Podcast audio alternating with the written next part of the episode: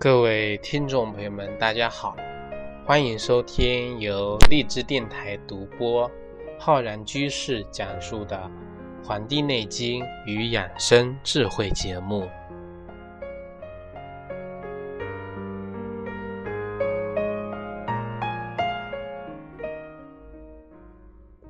本期节目呢，要跟各位听众朋友讲一讲关于我们中医啊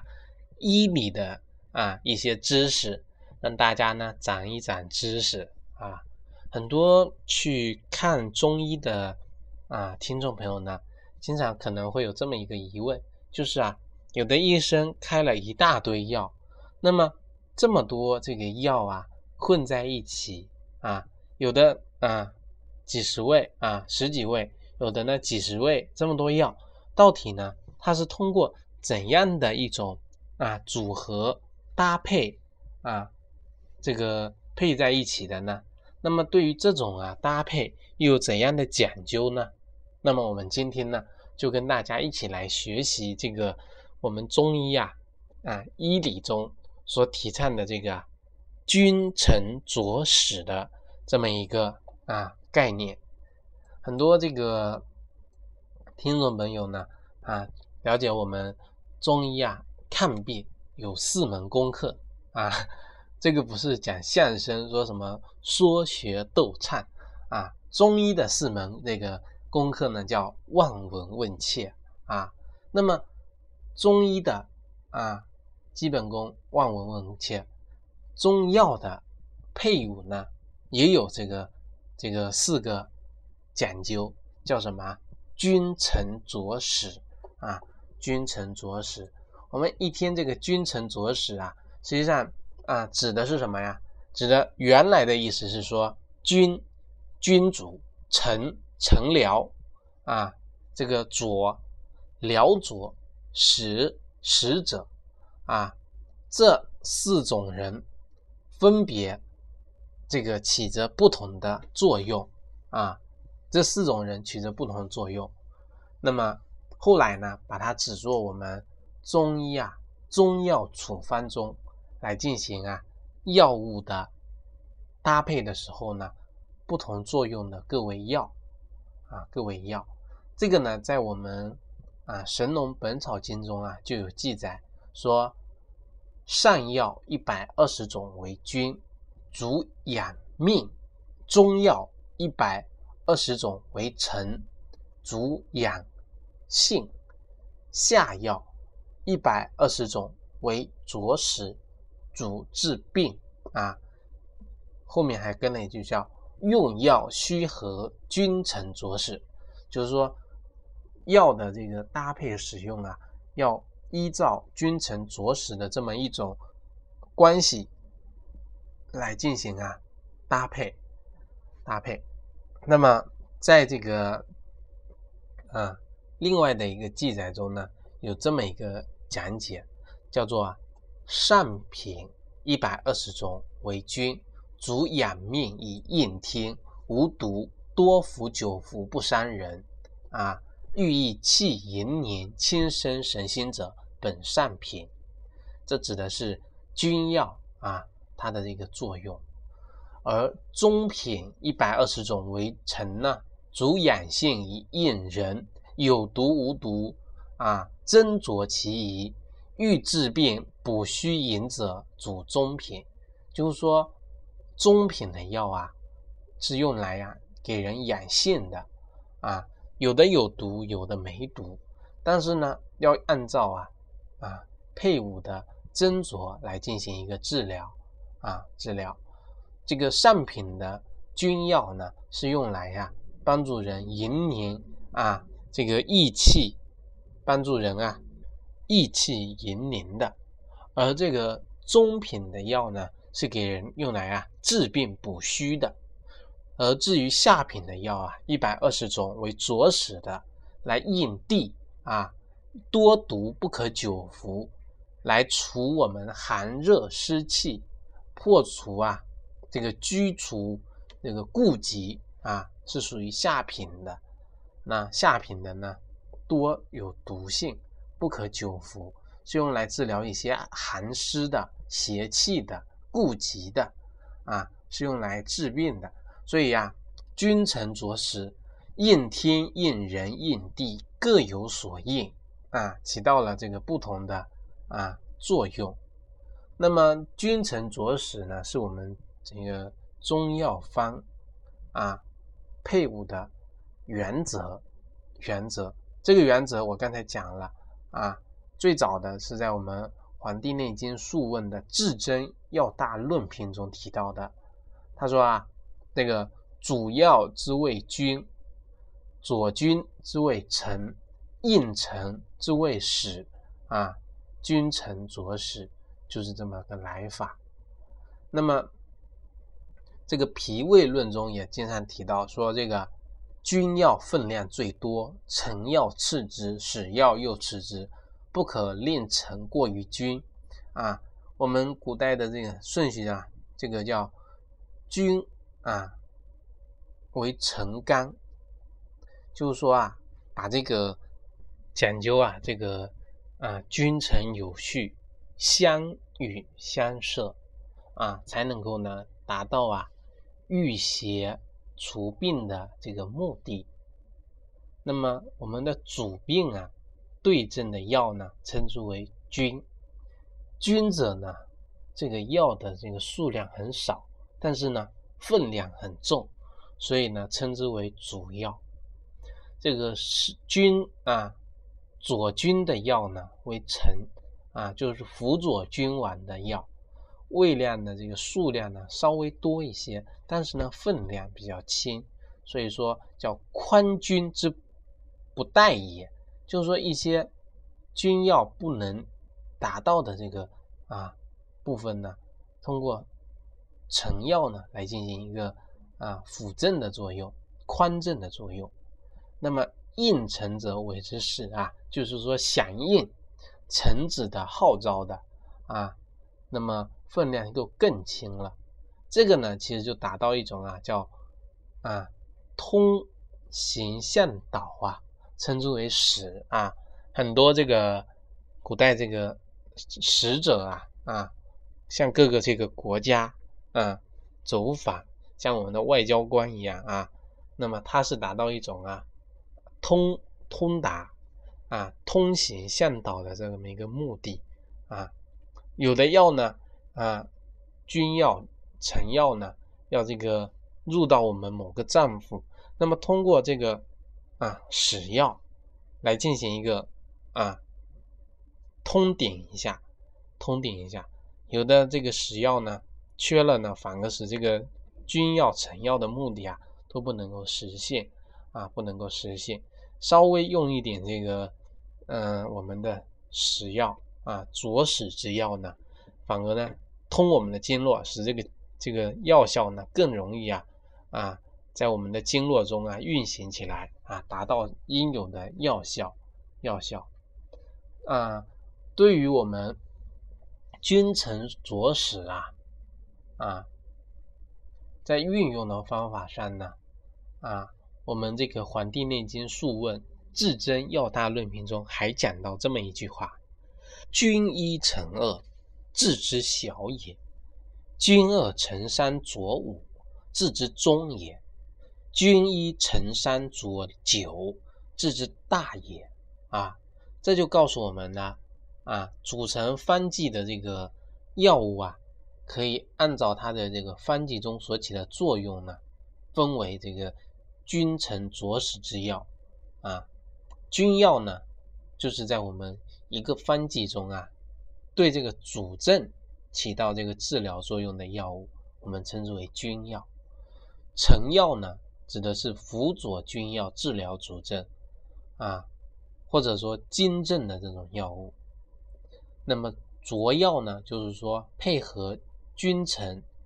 来治疗、抑制君臣药物的毒性，或者说。反佐作用的这种药物，称之为佐药。使药呢，就是一种引导诸药啊，达到病病部位，调和诸药的这么一个药物啊。这个搭配呢，简直是非常的完美，非常完美。我们来举一个方剂来给大家啊，具体的来讲一讲君臣佐使一味药剂中君臣佐使他们各自发挥的这个作用吧。啊，以这个非常这个典型的啊治疗我们伤寒病表症的麻黄汤为例啊，麻黄汤啊，麻黄是能够啊是这里面的这个君药主药啊，麻黄有这个发汗解表的这么一个作用，那么。其中的这个第二味药叫做啊桂枝，那么桂枝它能够起什么作用呢？桂枝能够啊帮助麻烦发汗解表啊，助这个麻烦这个发汗解表。那么还有第三味药叫杏仁，杏仁呢是啊帮助啊我们麻烦啊麻烦。平喘的这么一味药是这个佐药，而这个第四味药，这个甘草，我们知道甘草是什么有作用啊？叫解百毒的啊，它能够调和诸药的啊，所以呀，它起到的一种啊是使药的作用。所以这个方中，君药必不可缺。那么这个臣药、佐药、使药这三药呢，是啊。可以酌情的配置或者说删除掉的啊，大家一定要明白。那么我们通过刚才这个举例啊，就跟大家讲解了这个君药、臣药啊、佐药、使药，它们各自啊在一个方剂中所发挥的作用。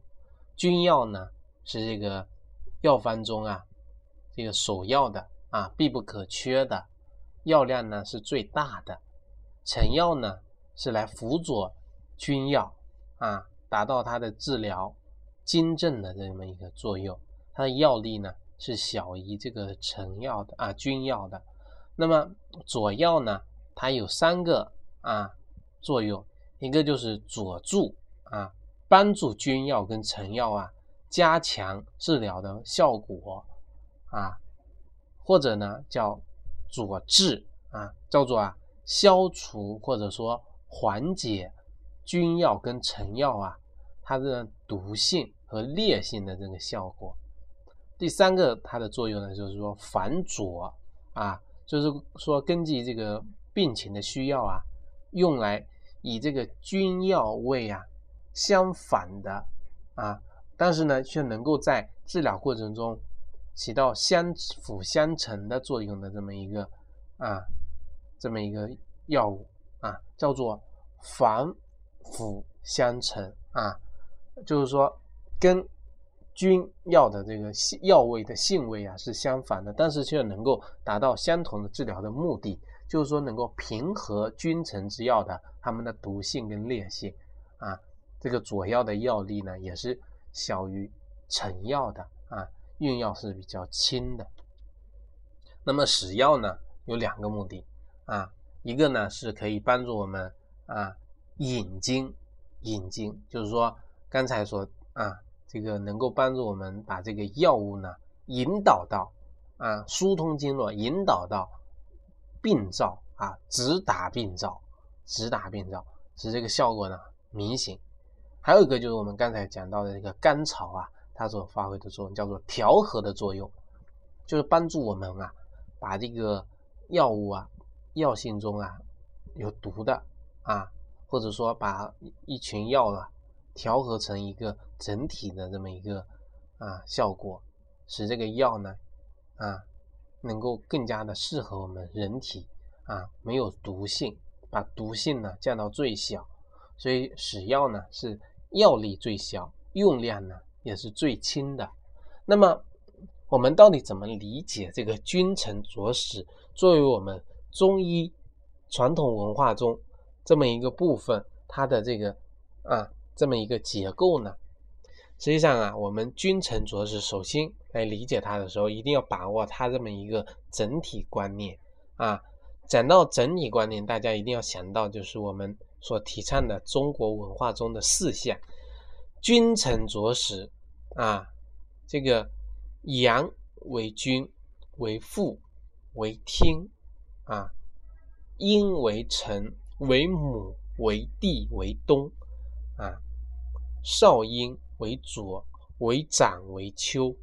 少阳为始，为右，为春。大家一定要把握这种四象的这么一个结构啊。我们刚才所讲的，君是主导，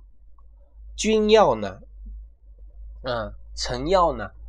啊，是这个君要的一个辅佐，又要照顾君顾不到的部分，还要制约君的这么一个部分，与这个君要呢构成一个平衡的状态，啊，这是其一。其二。左使之要，要进一步的展开对君臣这么一个作用，要对君臣形成的这种态势啊进行一个调节，使这个啊整个方剂呢达到一个周全的一个布局。这就好像一个家庭啊啊要做一件事，夫妻呢是主力，丈夫呢是核心，妻子呢是辅佐。这个辅佐呢有这个。帮助丈夫啊啊，这个推动这个事情的发展啊啊助力的作用，还有呢，这个叫什么？阻止啊，有的事情不可以做，要劝诫这个啊这个丈夫；有的呢要阻止这个丈夫去做，因为这个事情有风险有危险，要这个阻止他去做。所以说这里面啊有分工有合作，但是呢夫妻呀有总有这个吵架。不合的地方，那么孩子呢，就是他们的方向；老人孩啊，孩子呢，就是他们的依赖。这个左的调节与使的啊不同，这个左要呢，它是辅佐啊，左治跟反左，我们刚才讲到了啊。那么这个使呢，它有这个调和啊，调和，这个呢，就使得我们啊，这个药物啊。啊，构成了一个啊整体的这个啊，或者说整体跟部分的这么一种关系。所以呢，我们从某个意义上讲啊，这个使药呢是整个方子的方向跟目标啊，也就是他们的孩子啊，他们的目标。这就好比我们春夏秋冬啊，春夏秋冬啊，我们刚才讲四象的时候提到啊，君。为夏啊，君为夏，臣为冬，左为秋，始为春啊。春啊，我们春夏秋冬中最重要的两个季节是什么？一个是冬季，一个是夏季啊。夏冬，冬夏为核心啊，相反相成。但没有春秋呢，那么冬夏是没有办法呀转化的啊，它总要一个过渡。那么春秋呢，又是相对的两个趋势啊，它们趋势不同。春天啊是由寒转转这个暖，秋呢是由热转寒这么一个过程。所以说四季的这个结构啊，构成了这种自然的这种生机呢。我们一个人的生命呢，在四季中的表现呢，也会啊由此啊不同。这里呢就给我们啊。很大的一个概念，就是说，它是一种啊两对相互区别又相互联系的一个信息、能量、物质流啊。君臣是一对，左使是另外一对，它们构成的这个作用呢，啊，一起构成作用，但是又相互的制约，防止呢出现偏差啊。我们用药啊，君臣佐使不一定说是指药方中具体的某个药味。而是我们中医药的这个结构一个格局啊，这个呢君臣佐使的原则是我们药物啊在使用药的时候呢有所呀这个讲究有所依赖啊。那么我们所讲的啊以前所讲的啊太极生两仪，两仪生四象，这个四象啊实际上是一个活的。啊，它是一个动态的，就像我们学这个太极拳一样，要讲到一个整劲的概念啊，整劲。就我们在处方中啊，也是要依赖于这种啊结构，自然的结构啊，叫比向自然的这么一种啊球的状态，球的状态就是一种活的状态。这个呢，就是我们在处方中用药啊啊，这个内态是一个活的啊，像这个太极一样，它是不断的在变化，不断的在自己调节自己，而外态呢，又是一个一体的互动的，也是一个活的状态。所以说，我们君臣佐使的另一个含义就是说，它是我们整个中药处方群药的那么一种啊平衡的原则啊平衡的原则。这个就我们可以讲一下，就是说，在我们中医来看啊，中药的每一味药在人体这个空间中呢，啊，它的药力是具有啊这个能量的这个流动的。那么当一一群药构成一个处方的时候呢，各个药形成的信息能量啊，在人体中的流动是一个立体的流动啊，彼此之间啊能量整合，达到一种平衡。那么这种平衡来自于哪里呢？就来自于我们君臣佐使的原则啊，在我们人体的前后左右、内外上下构成的一种啊啊平衡的状态。否则呢，人就会出现不适的感觉啊。我们可以再举一个一这个药方啊，比如说我们所讲到的啊，叫生辰白术丸啊，白术散。这个散剂呢啊，方中啊有用到了啊柴胡，柴胡呢它能够开瘀，用生麻生提啊，这个呢。是我们方中用到比较重要的一个功用。用这两个药来相配的话呢，呃，我们如果用这个四象来理解的话呀，这个柴胡呢，它是向左伸啊，左行的啊，而生马呢是向右伸的，所以说药物的能量呢，它能够达到一种平衡啊。这个患者服下去之后呢。这种上下的这种动态呀，使这个患者不会出现不适感，不适感。那么，在我们中药的处方的结构的这种平衡的基础上呢，我们还要再进一步的讲刚才所提到的太极的这种整劲的概念啊，整劲概念。我们无论是太极还是书法，大家一定要知道啊。这个我们伸出拳头来打人，总是要先收回来再打出去啊啊，要弹回来再打出去，这就叫什么整劲，叫整理自己的这个干劲。那么我们的书法里面也是有这么一个讲究啊，叫长分韵势啊。我们笔锋要向下的时候呢，我们先要向上提一点，再往下走啊。往下走，那么我们这个写横的时候，要先回转一下，再往这个横过去啊，这个呢才有这种书法的气势。所以说，我们中药处方的结构呢也是如此的啊，否则呢就不能发挥出它所用的这个所立之法的这个能量啊能量。就比如说我们所讲的四逆散啊，四逆散。四逆散呢，是以这个啊柴胡来开瘀啊，白芍呢来柔我们的气机，所以啊柴胡啊疏我们的白芍的柔，这种呢就是一干一柔，那么人的淤积呢就会自己的开解啊开解掉。所以说我们任何一个药方啊，它都是一个非常完美的一个组合。啊，非常这个完美的一个组合，它的这个搭配呢，导致我们很多的这种疾病啊，其实几千年来啊，有的药方呢还发挥着它原有的这个作用，只要这个药物本身没有问题啊，本身没有问题，所以说这个呢，就是我们现在很多学科，中医学科，包括我们啊中医发展的药物的机理学。中药的药理学等等方面啊，啊所研究的这么一个话题。